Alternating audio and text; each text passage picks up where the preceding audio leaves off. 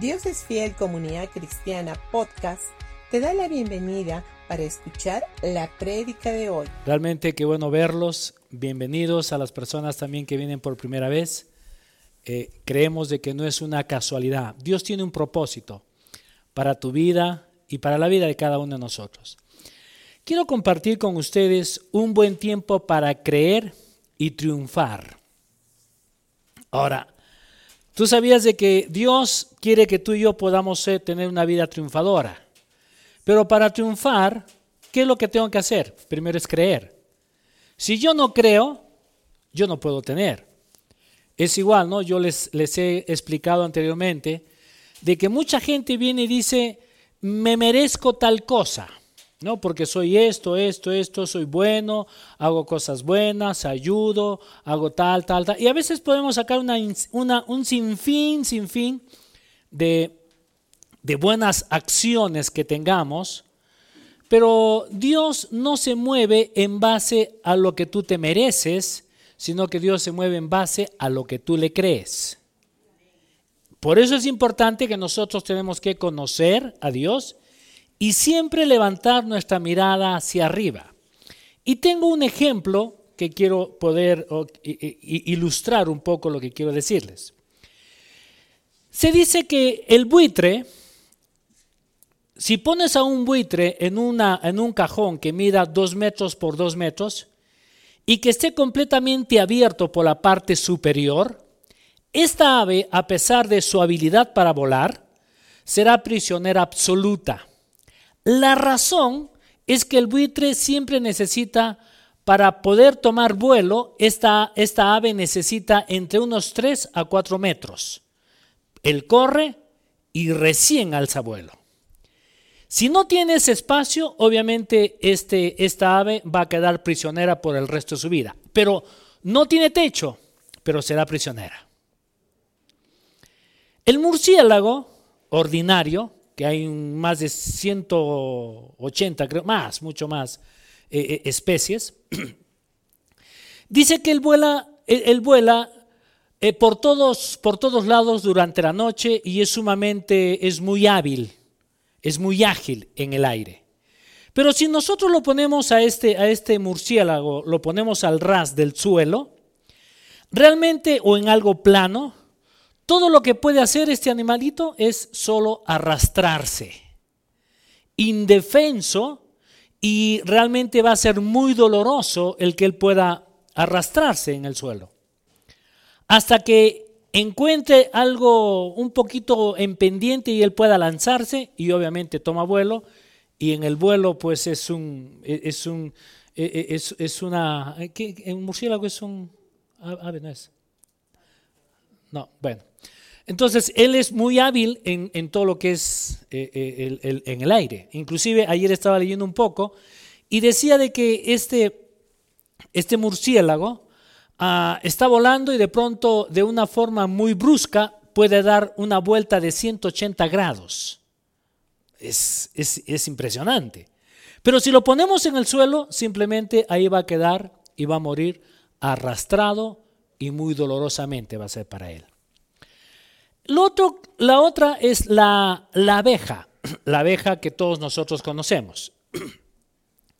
Si depositamos esta abeja en un recipiente abierto, permanecerá allí hasta que muera, a menos que nosotros la saquemos. Nunca verá la posibilidad de escapar hacia arriba. Siempre estará persiguiendo y tratando de, de encontrar de salir de ese lugar tratando de por los laterales, pero siempre va a irse al fondo. Para él salir, ah, para él volar, él primero se va y después sale. ¿Por qué? Porque está diseñado y dentro de su mente, obviamente, eh, eh, eh, está acostumbrado a hacer esto. Así es de que este, este insecto, si no encuentra un lugar lateral, se quedará en ese lugar y morirá por siempre. Ahora, en el ámbito natural, en la parte espiritual que nosotros podamos ver, muchos de nosotros a veces nos comportamos como uno de, como uno de estos tres ejemplos, como el, buitre, el murciélago o la abeja. lidiando con qué? Con problemas, con frustraciones, con cosas que de pronto podemos decir no se puede, no va a cambiar. Y todos ellos, en vez de estar mirando hacia arriba, simplemente van a estar viendo, nunca miran hacia arriba, siempre están viendo alrededor o hacia abajo. Y la respuesta de todo esto, o la solución que nosotros podamos tener cuando nos encontramos en dificultades, es el comenzar a mirar hacia arriba.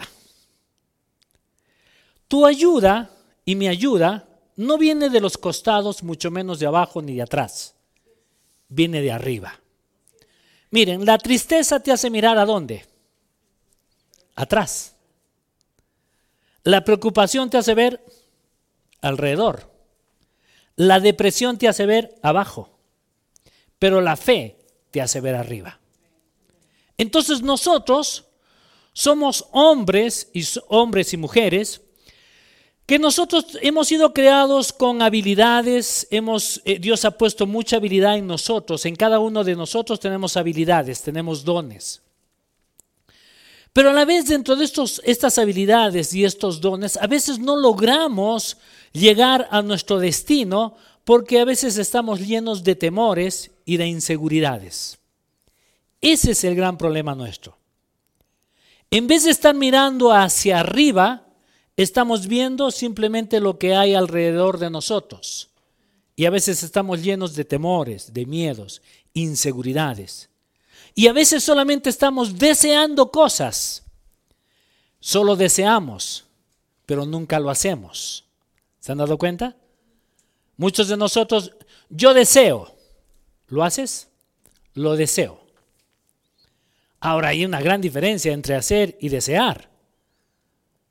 Porque la gente desea, pero nunca, nunca, nunca lo pone en acción. Es igual, si yo me quiero tomar un café, yo deseo tomarme un café, ¿qué es lo que tengo que hacer? Ir y preparármelo o ir y buscar el café y me lo voy a tomar. Pero si yo solamente deseo, deseo, deseo, pero nunca me muevo, ¿lo tomaré algún día? No. ¿Es difícil? encontrar un lugar que vendan café. No, en todo lado hay. Pero muchos de nosotros solamente deseamos cosas, pero no estamos buscándolo el poder hacerlo o el buscar para poder disfrutar de lo que Dios ya nos ha dado. Por eso es de que alguien dijo, vigila, vigile sus acciones y se convertirán en hábitos. Vigile sus hábitos y se convertirán en carácter o en su carácter vigile su carácter y se convertirá en su destino. Ahora, lo que nosotros tenemos que desarrollar es carácter. Cuando vamos desarrollando carácter, nuestro destino siempre nos va a sonreír. Ahora, ¿por qué no sonríe el destino? Por el carácter que tienes. Hay mucha gente que no tiene carácter, lo que tiene es mal carácter, ni, ni siquiera tiene carácter, tiene un mal temperamento. ¿Es verdad? Y el temperamento lo confunden con carácter, pero no es así. Tienes un mal, mal temperamento. Una persona que tiene carácter es una persona que está firme. A pesar de que alrededor todo se mueve, se levantan olas, vientos, tormentas y todo, y todo parece que no nada va a salir, una persona de carácter está firme en lo que ha creído y sigue mirando hacia adelante. ¿Está buscando qué cosa? su destino. Pero cuando una persona no tiene carácter, por eso es de que los que no tienen carácter, ¿qué hace? Cuando vienen los problemas, ¿qué es lo primero que haces? Te molestas, te fastidias, le echas la culpa a los demás, haces tu berrinche. ¿Es verdad o no? ¿Cuántos pueden decir amén? Levanten su mano. No, no, no, quiero que levanten la mano. Pero hay varios que podrían levantar la mano acá. Pero ¿qué es lo que nosotros necesitamos encontrar en todo esto? Es carácter. Y el carácter, ¿cuándo viene o cómo lo desarrollo, cómo lo puedo desarrollar? Es cuando comienzo a mirar a Dios y decirle, Dios, no sé cómo hacerlo, pero confío en ti. No sé cómo voy a salir, pero creo que tú me vas a sacar. A pesar de que alrededor todo te dice no, no, no, no, Tú puedes mirar al Señor y te gozas en Él y te deleitas en Él y te ríes de lo que hay alrededor. Hace dos días, el viernes, nos hemos vacunado con la cuarta vacuna. Entonces mi esposa me dice, no, yo le pregunto, ¿estás bien? Sí, me dice. ¿Y tú? Un poquito me está doliendo, le, le chocó. Y me dice, ¿y tú? Mm, no sé, le digo. Porque si viene un dolor de cabeza no le presto atención. Y la verdad es esa. Habían algunas cosas, pero tomé la decisión de no prestarle atención y me puse a, leer, me puse a hacer ya avanzar con, mis, con los devocionales para la próxima semana. Y llegó un momento en que tuve que enfocarme más en lo que tengo que hacer y desenfocarme en que si venía el dolor de cabeza o no. Cuando yo le presto más atención a algo, le estoy dando más importancia a eso. Pero cuando yo tomo la decisión de no darle mucha importancia y me meto en lo que realmente me edifica, me levanta y me anima, entonces el dolor puede estar, pero como no le hago caso, lo ignoro, desaparece. ¿Me dejo entender? Pero a veces nosotros le damos más importancia a las situaciones, nos enfrascamos y nos metemos en todo eso, que en vez de estar mirando en lo que Dios puede hacer en tu vida. Y muchas veces nosotros vamos aceptando cosas. Y al final, obviamente, somos presos de lo que creemos. Porque al final, ojo, yo puedo, yo puedo ser preso de lo que estoy creyendo en una bendición y soy preso de esa bendición y siempre va a ser bendecido. Pero también puedo ser preso de cualquier otra cosa que le estoy dando más atención y al final soy preso de algo que no me gusta, pero como le doy más atención, seguiré viviendo en eso. Entonces nosotros tenemos que ser personas que nos tenemos que levantar continuamente. En el Salmo 51, versículo 5, dice, He aquí en maldad he sido formado, y en pecado me concibió mi madre. Me gusta esta parte porque dice, hay un artículo llamado El oscuro nacimiento del rey David. Wow. Y todo esto está basado en los antiguos textos judíos que interpretan las escrituras. Encontramos en, estas escrituras antiguas, encontramos ciertos detalles y algo en particular, y son circunstancias que el rey David había sido concebido. Y me gustó mucho cuando estaba leyendo esto, y dice que en algún tiempo o en un momento, en la relación de sus padres, que es Isaac Isaí, perdón, el padre de David y la mamá, los dos parece que tuvieron un conflicto, ¿no? Un conflicto matrimonial, como muchos matrimonios suelen tener, ¿verdad? Así es que hubo un conflicto entre los padres, supongo se molestaron, se fastidiaron, qué sé yo. Y llegó un momento en que los dos físicamente se separaron. Entonces hubo un tiempo de separación. No tenían intimidad. Vivían cerca, tal vez solamente, hola, mm, ¿no? ¿Cómo hacen las mujeres? No? Cuando se molestan, ¿qué hacen las mujeres? Igualito, igualito. Entonces, puedo imaginarme algo así, ¿no? no, mentira.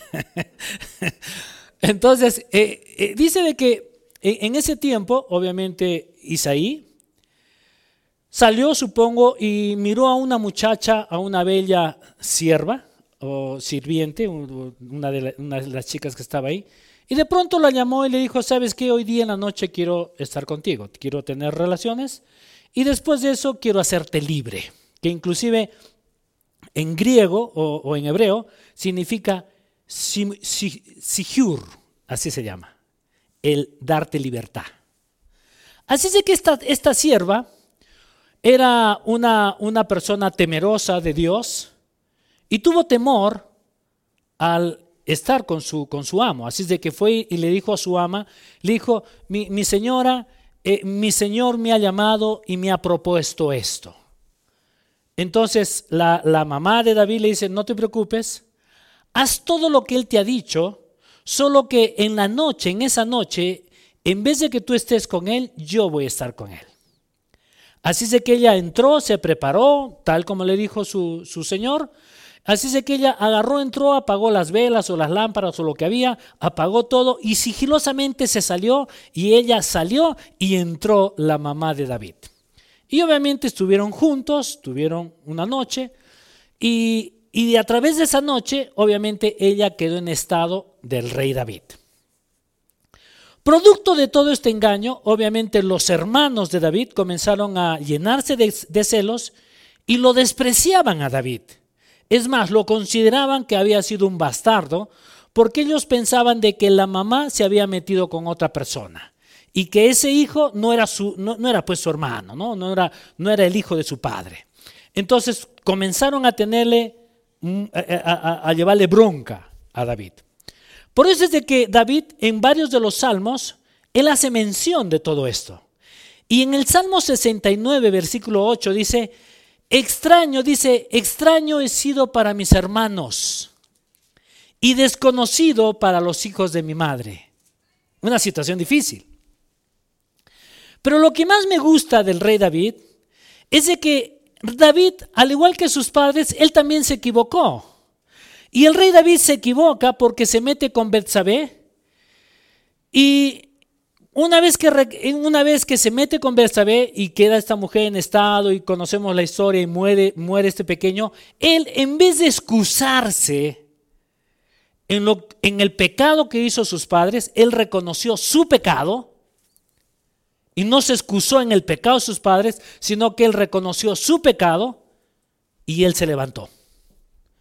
Ahora, el rey David no se excusó por los errores de sus padres, sino que él asumió su responsabilidad, asumió su error y se levantó. Y ahí es cuando Dios lo bendice a David. ¿Y sabes por qué? Porque él no se estaba excusando. Como se han dado cuenta que a veces muchos de nosotros, este, a veces vamos, nuestros abuelos o padres han cometido errores, ¿no? Yo he escuchado esto varias veces. Pero es de que, pastor, mi abuelo era un adúltero, mi padre fue un adúltero y a mí no me queda otra que ser otro, igual. ¿Por qué? Porque en la sangre lo llevo, ¿no? A veces la gente piensa así. Y yo digo, ¿es correcto? No, no es correcto, porque David obviamente nació en pecado, de acuerdo a él, dijo, mis padres cometieron pecado, pero él no se agarró y no se excusó por los errores que él había cometido, sino que David vino y dijo, yo me equivoqué, pido perdón, asuma mi responsabilidad y sigo adelante. En otras palabras, asumo mi responsabilidad y sigo mirando a Dios. Y ahí, por eso es de que Dios, Dios siempre lo llama, David dice, un hombre conforme a mi corazón. Ahora, para ser un hombre conforme al corazón de Dios, lo primero que tú tienes que hacer es asumir tu responsabilidad. No es justificar tus errores.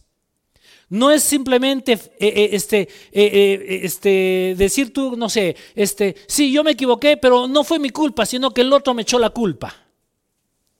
Eso hacen los niños. Los niños culpan a los demás. Un hombre asume su responsabilidad.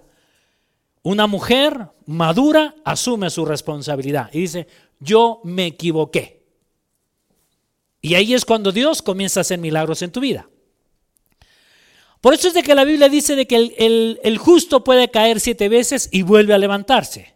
¿Y qué se llama eso? Se llama carácter. Asumir responsabilidad y tú trazas tu destino. Pero ¿qué sucede si yo no asumo mi responsabilidad? Nunca tú no estás trazando un destino. Tú estás jugando con tu vida. Cualquier cosa puede venir a tu vida. Según tú dices que tienes un destino, pero si tú no asumes tu responsabilidad y haces el cambio, seguirás siendo un niño. Y la vida te va a llevar por acá y por allá. Por eso es de que nosotros tenemos que ser personas que tenemos que tener carácter ser firmes en lo que yo he creído, ser firmes en lo que yo pienso y ser, y ser firmes también en mi palabra. Eso es parte de ser un hombre de carácter. Nunca te justifiques. Miren, en Romanos capítulo 2, versículo 1 dice, por tanto, no tienes excusa tú. Miren lo que dice. ¿ah? Por tanto, no tienes excusa tú quien quiera que seas. Cuando juzgas a los demás, pues al juzgar a otros te condenas a ti mismo, ya que practicas las mismas cosas. Ahora, nosotros como creyentes, lo, o como personas que creemos en, el, en nuestro Señor Jesucristo, debemos de ser personas de progreso y no de pretexto, no de excusas. Cuando nosotros vamos excusándonos y vamos echando la culpa a los demás, ¿se han dado cuenta que la gente a veces no asume culpa, culpa, culpa de cualquier cosa? Tú, tú, tú, todos son culpables menos él. Todos se, se equivocan menos él. ¿No? Todos han hecho cualquier cosa menos él. Y esa gente que no asume su responsabilidad hasta cierto punto está cayendo en, esa, parte. Después de ser juzgado, juzga a los demás, pero no, se está dando cuenta que él mismo va a ser juzgado por él mismo, por sus, por, por sus malas decisiones. Por eso hay un dicho que dice, el que escupe al aire, ¿no? Le cae en la cara. Entonces nunca escupas al aire. Yo a veces yo, hay, hay cosas que yo puedo escuchar y a veces yo prefiero callarme. ¿Y sabes por qué? Porque tengo cola. Porque tengo a mis hijas, tengo a mis yernos, tengo a mis nietos. Entonces prefiero no juzgar. Me quedo callado. ¿Por qué? Porque quiero proteger a mi familia. ¿Se dan cuenta?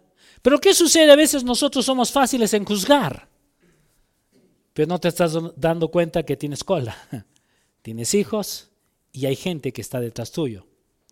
Entonces mejor quédate callado. No juzgues a nadie para no ser juzgado tú. Hay un, un hombre, John Barrymore, es, bueno, lo estoy leyendo literalmente, debe, debe leerse de otra manera. Este hombre dijo, un hombre no es viejo hasta que los remordimientos toman lugar en, en los sueños. Y es correcto. El remordimiento te hace mirar hacia atrás. La preocupación te hace ver alrededor, pero la visión te hace ver hacia arriba. Y eso es así. Por eso es que nosotros tenemos que ver la vida, tenemos que entender la vida. A veces la miramos hacia atrás pero tenemos que vivirla hacia adelante. Yo puedo ver que David acá se equivocó, salió de una situación de sus padres, un conflicto matrimonial, ¿no? Hubo una situación muy difícil, no solamente cómo fue concebido, sino también en toda su niñez. No fue fácil que él va creciendo y sus hermanos ni siquiera lo reconocen. Tal vez no me... ¿Y quién, ah, ¿quién será? Y, es más, nosotros podemos ver en la Biblia de que incluso cuando el profeta Samuel viene para ungir al nuevo rey, a David lo invitaron a la, fiesta. No, lo ignoraron, lo hicieron a un lado. Y el profeta dice, Isaí, debes de tener otro hijo. Mm, no, no tengo más. No, debe haber alguien más. Ah, sí, tengo ahí un mocosito que está ahí, ah, está en las alturas, está en la montaña, cuidando mis ovejas. No voy a comenzar hasta cuando él venga. Dígame, ¿cómo se pudo haber sentido David? Simplemente ignorado, no querido. Pero lo que más me gusta de David es de que yo creo que él vio, él pudo entender la vida, todo lo que había pasado, y yo creo que él, de todo lo que él había pasado, el, ver su pasado triste, yo creo que él fue agradecido y vivió con gratitud. Y él en vez de estar quejándose, simplemente dijo, bueno, me tocó vivir algo que no quiero, pero voy a vivir con confianza mirando al Señor. Por eso es de que eh, eh, David cuando él estaba en las montañas, él no estaba solamente cuidando las ovejitas, lo cual era su trabajo, sino que él estaba cantándole al Señor, estaba alabando al Señor, Tal vez eh, eh, venía a su mente y decía, nadie te quiere. Y le decía, Dios, nadie me quiere, pero tú sí me quieres, ¿no? Y para mí es suficiente. Por eso es de que eh, David cuando va y se enfrenta al gigante, él se va, lo enfrenta al gigante, ¿qué? ¿Temeroso? No, se fue confiado. Porque dijo, yo le sirvo al rey de reyes, al Señor. Y es más, viene y le dice, tú has venido con lanza, con jabalín y todo, pero yo vengo a ti en el nombre de Jehová de los ejércitos. ¿Se dan cuenta? Él vino con esa confianza. Él dijo, yo sé quién soy. Mis hermanos me ignoran, mi padre me ignora, todo el mundo me ignora, pero tú me tienes presente. Y eso es lo que nosotros tenemos que ver en la vida. Nunca pongas excusas. La gente a veces va poniendo excusas por lo que de pronto no le gustó. Y siempre vamos a encontrar cosas que no nos gustan. Siempre. La vida es así. Hay cosas que de pronto entras a trabajar a un lugar y no te gusta. No te gusta cómo te trata el jefe. O si tienes una empresa, de pronto no te gusta cómo las cosas están saliendo. Pero tengo que decir, me quedo con eso, no me gusta, no me gusta, no me gusta, o me levanto y comienzo a mirar de una manera diferente. Y dejo de perder la bendición que Dios ha preparado para mi vida. Miren qué es lo que dice en Lucas, capítulo 14, versículo del 16 al 20. Dice, Jesús le, Jesús le contestó, Cierto hombre preparó un gran banquete e invitó a muchas personas. A la hora del banquete mandó a su siervo a decirles a los invitados, vengan porque ya está listo, ya todo está listo.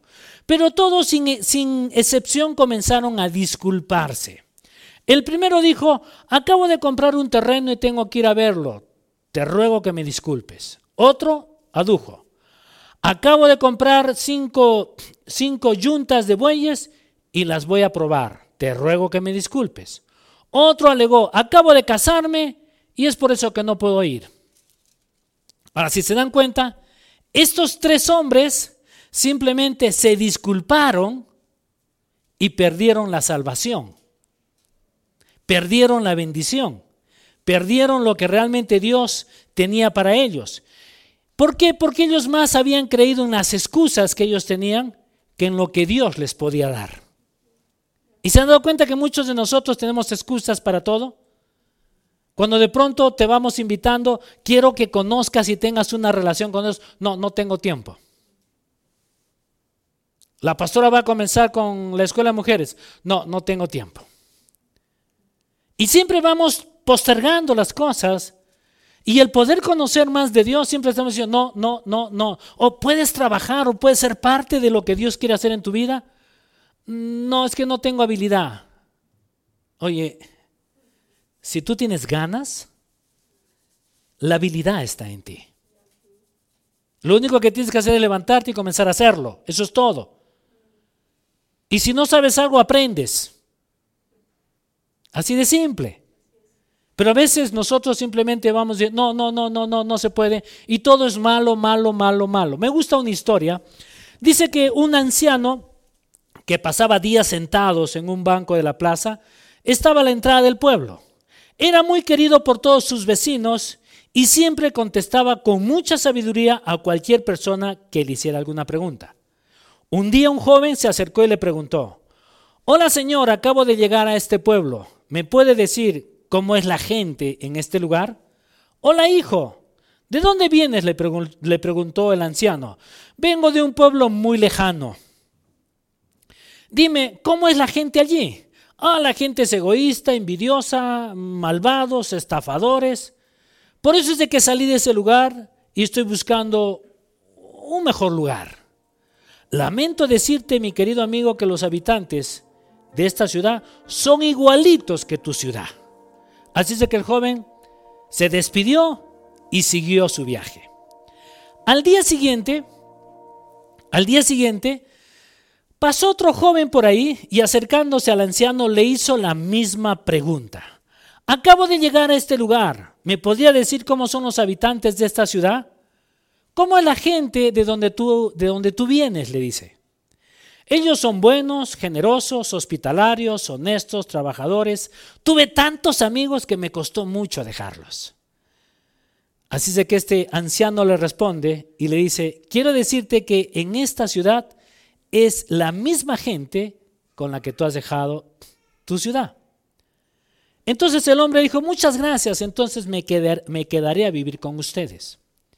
Un hombre que también estaba sentado en la misma plaza escuchó obviamente las respuestas que le había dado estos dos jóvenes. Así es de que este segundo muchacho se va y se, se le acerca al anciano y le dice, ¿Cómo puedes dar dos respuestas totalmente diferentes o completamente diferentes a dos jóvenes que te han hecho la misma pregunta? En realidad, este anciano le dice, en realidad todo está en nosotros mismos.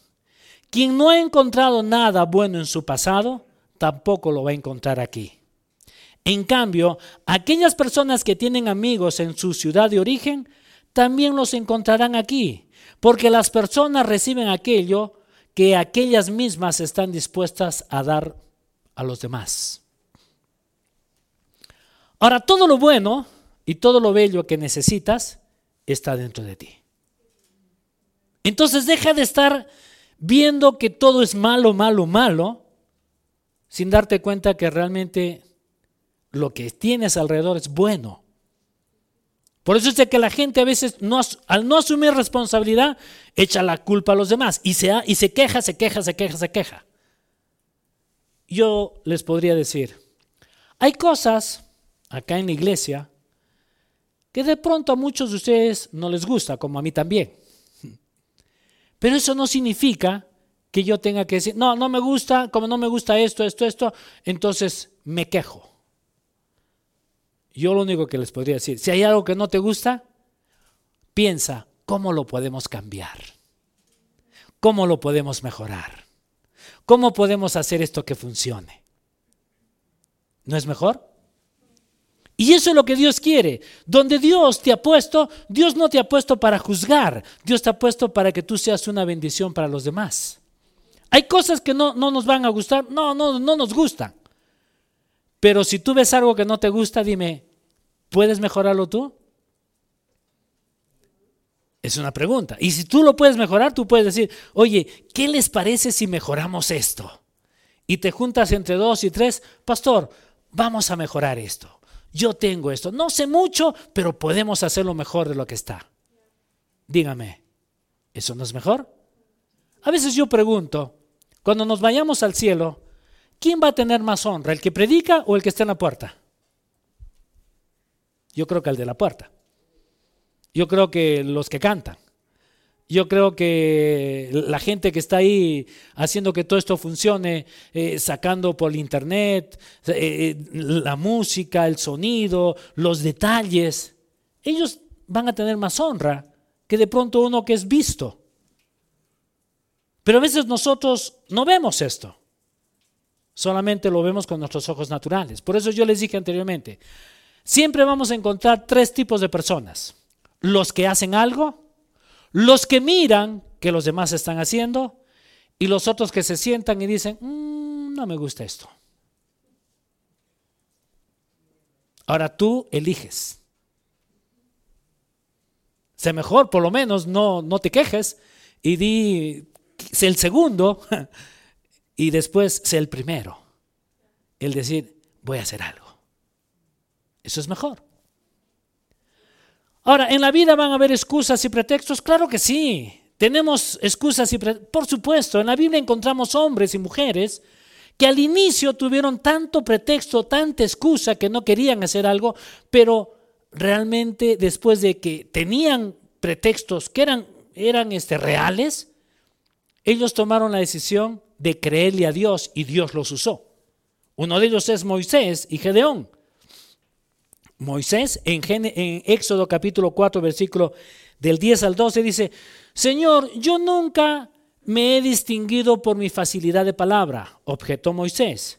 Y esto no es algo que haya comenzado ayer ni anteayer, ni hoy que te diriges a este servidor tuyo. Francamente me cuesta mucho trabajo hablar.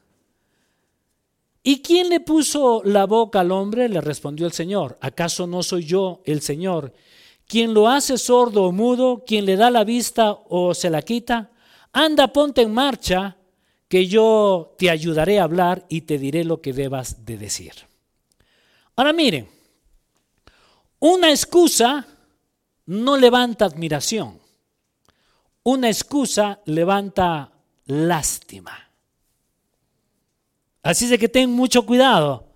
Cuando simplemente estás ahí buscando excusas, y te digo una cosa, cuando hay excusas, yo podría decir, qué lástima me das. No te lo voy a decir, pero ya te lo estoy, te lo estoy diciendo. ¿Correcto? Entonces tenemos que ver de que a veces la gente cree de que una excusa levanta admiración. No, le levanta lástima. Inclusive Moisés al inicio le dice, Señor, no soy un hombre de fácil palabra, pero ¿sabías de que Dios ya lo tenía todo programado? Porque si tú sigues leyendo Éxodo, Éxodo 4, en la parte de atrás le dice, tranquilo, ya he preparado una persona, tu hermano Aarón es, es un hombre que habla muy bien, se expresa muy bien, convence a la gente. Es más, ya le he dicho que él salga a tu encuentro y a la hora que te vea, su corazón va a estallar de alegría. Por eso es de que cuando Moisés sale, se encuentra con el primero que se encuentra es con Aarón. Y Aarón está contento de haberlo encontrado a su hermano. Y Moisés, de repente, con toda la, forma como hablaba, viene y le dice, el Señor me ha dicho esto. Y le dice, sí, yo ya sabía. ¿Cómo lo vamos a hacer? Pero también yo voy a hacer lo que tú, lo que el Señor te diga a ti. Yo solo soy tu ayudador. Yo solo estoy contigo, soy tu boca, pero yo te escucho a ti, porque tú lo escuchas a Dios. Ahora, ¿se han dado cuenta que todos nosotros somos un equipo? O sea, nadie puede decir, este, eh, eh, yo soy más que el otro. No, no, todos somos un equipo porque Dios nos habla. Pero para trabajar en equipo, hay una cabeza, sí, pero todo Dios nos habla a todos. Y tú eres parte de ese equipo. Tú eres parte de lo que Dios va a hacer. Así es de que no te ignores. No, no, digas, pero me equivoqué. ¿Y cuál es el problema? Todos nos hemos equivocado. Todos hemos fallado. Todos hemos cometido errores. ¿Eso te descalifica? No, al contrario, estás calificado para no volverte a equivocar. En jueces capítulo 4, versículo 15 y 16 dice, pero Señor, objetó Gedeón, ¿cómo voy a salvar a Israel? Mi clan es el más débil de la tribu de Manasés y yo soy el más insignificante de mi familia. El Señor respondió, tú derrotarás a los madianitas como si fueran un solo hombre, porque yo estaré contigo. Ahora, dígame, Moisés y Gedeón tenían excusas. ¿Eran excusas reales, naturales? Sí. Moisés era un tartamudo y Gedeón era el último de su familia. Él era el que todo el mundo lo ignoraba. Pero sin embargo, estos dos hombres tomaron la decisión de creerle a Dios y cuando tú le crees a Dios, entonces Dios comienza a hacer algo extraordinario en ti. Y lo que Dios quiere es de que tú seas un hombre extraordinario, no por tu habilidad, es porque lo que cuando le crees a Dios, Dios te levanta para hacer cosas que tú ni siquiera tenías en mente. Cuando le creemos a Dios, tú puedes aparentemente ser débil, pero en Dios eres fuerte. Por eso es de que te digo esto. Tú eres lo que tú quieres ser. No me digas, pero es de que tengo mala suerte. No, tú eres lo que tú quieres ser. Pero no he tenido eh, los recursos. Tú eres lo que tú quieres ser. Así de simple. Si tú quieres ser de otra manera, de lo que de pronto está haciendo ahorita, comienza. Comienza en el proceso. Y comienza a verte como Dios te ve. Comienza a verte que tú tienes sueños y que esos sueños tú los puedes sacar adelante. ¿Y sabes cómo puedes sacar estos sueños adelante? Cuando tú sigues las instrucciones que Dios tiene para ti. Podemos ver nosotros a, Pedro cuando él caminó sobre el agua. Podemos ver este, a, Josué cuando Dios lo llama y le da instrucciones y le dice, vas a ir y vas a, vas a conquistar Jericó. Y cuando de pronto yo puedo imaginarme, eh, Josué viene y, Señor, ¿y cómo lo voy a hacer? Vas a darle siete vueltas a esta ciudad y, a la séptima vuelta vas a gritar. Ahora dígame, ¿tú conquistas una ciudad gritando? Ni siquiera tu mujer la conquistas gritando, ¿verdad? ¿Sí o no? Es difícil. Al contrario, la gritas y más te grita ella. Entonces no se puede, ¿no es cierto? Entonces, pero sin embargo, cuando Dios le dio las instrucciones, él hizo lo que Dios le dijo y milagros sucedieron. Pues es que hay dos formas de cómo triunfar en la vida. Número uno, entiende el valor del pensar bien. Piensa bien. Lo que dice en Filipenses 6:8 Por lo demás, hermanos, todo lo que es verdadero, todo lo honesto, todo lo, justo, todo lo justo, todo lo amable, todo lo que es de buen nombre, si hay virtud alguna en esto, si hay, si hay virtud alguna y algo digno de alabanza, en esto pensad. Lo que aprendiste y recibiste y oíste y viste en mí, esto haced, y el Dios de paz estará contigo. Interesante. Entonces tú debes estar dispuesto a cambiar tu manera de pensar. Cuando tú cambias tu manera de pensar, también cambian tus sentimientos. Si cambias tus sentimientos, cambian tus acciones. Si cambias tus acciones, vas a comenzar a pensar de una manera diferente. Pero miren, ¿cuántos de nosotros somos emocionales y sentimentales? ¿Es verdad? ¿Nos movemos por emociones o no? Sí, todos. Y somos más sentimentales porque somos sentimentales. Y si alguien viene y te dice una palabra fuerte, ¿qué haces? Mujeres, ¿lloras o no? ¿Lloran o no? Lloran, ¿no? Y lo guardan en su corazón y nunca se olvidan, ¿no? Y lo tienen ahí tan profundamente ahí en sus huesos que cualquier cosa que le, lo sacan como si fuera fresquito. Es la parte emocional la parte sentimental. El hombre también, no, no digo que las mujeres no más. Hay hombres que también son más sensibles que una mujer.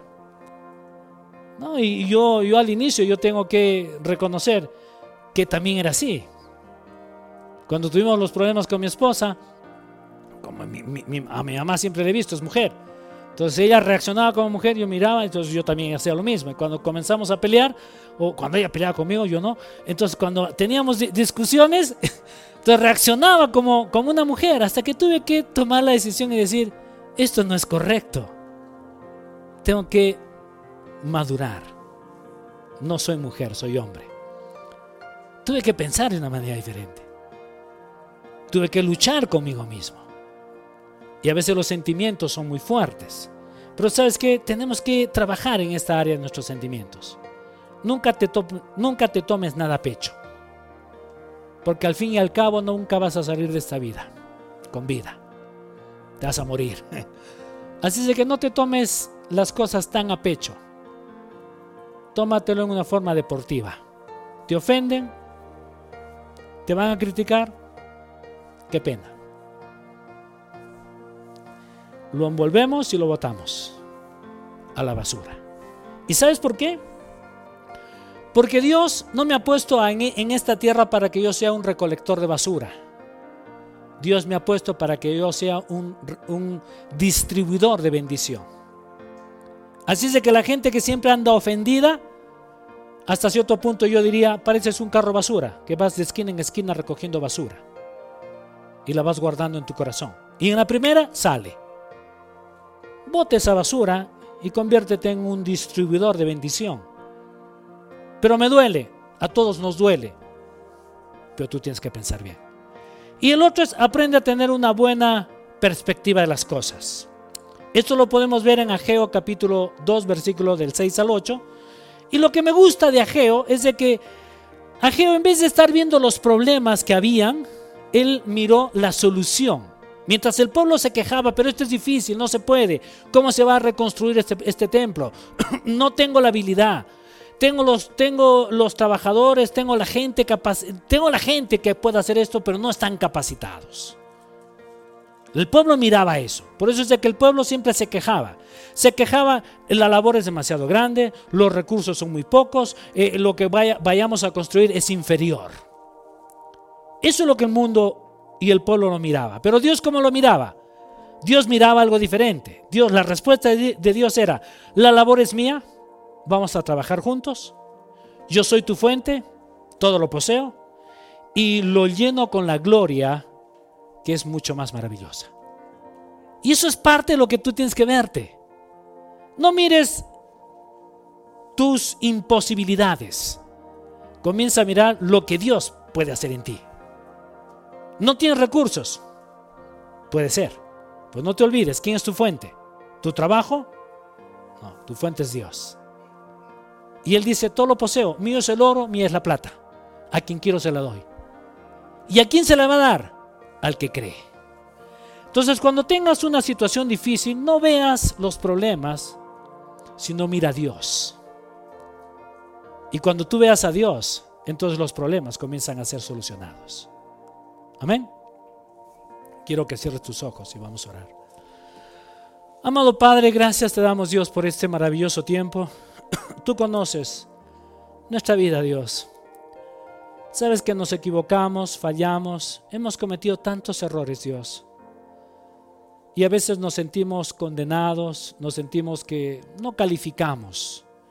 O nos sentimos inclusive que la gente o la familia o los amigos nos ven como que somos los apestosos, que no valemos para nada.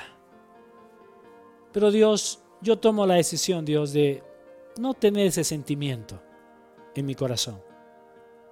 Reconozco que he fallado, reconozco que he metido la pata, no una vez, muchas veces, pero quiero hacer las cosas mejor. Tu palabra dice que el justo puede caer siete veces, pero se vuelve a levantar. Y es un buen tiempo para que yo me levante.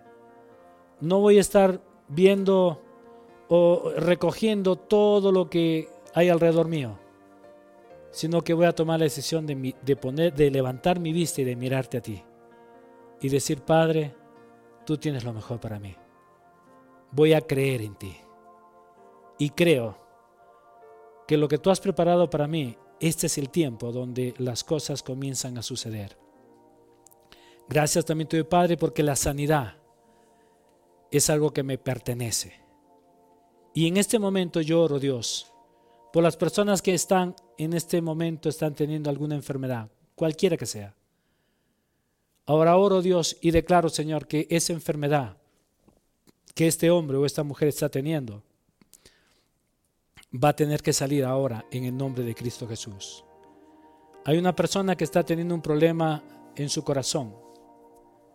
El médico le ha dicho que le van a poner un marcapaso. Está teniendo dificultades. Stein, Stein, algo así, le va a poner en su corazón. Y oro, Padre, para que en este instante ese corazón pueda funcionar correctamente en el nombre de Jesucristo. Gracias te doy, Padre, porque hay una persona que está teniendo eh, eh, hígado graso y el médico le ha dicho que si no se cuida está, va a estar entrando a un grado más alto. Oro, Padre, y oro Dios por este hombre que está teniendo un hígado graso. Y declaro, Señor, de que este hígado va a comenzar a revertirse. Y te doy gracias, Padre, porque tú le vas a dar habilidad también a este hombre para que aprenda a comer y a cuidar su hígado. Te doy gracias y declaro, Señor, que este hígado está totalmente sano en el nombre de Cristo Jesús. Hay una persona que está teniendo un problema en su colon, está teniendo dificultades y ya viene varios meses en esto. Y el médico le ha dicho que van a tener que operar y recortar este, esta parte. Y oro Dios y declaro, Señor, que este colon va a tener que funcionar correctamente. Ahora en el nombre de Cristo Jesús. Te doy gracias, Padre, en el nombre de Jesucristo, porque tú, Señor, nos has provisto de sanidad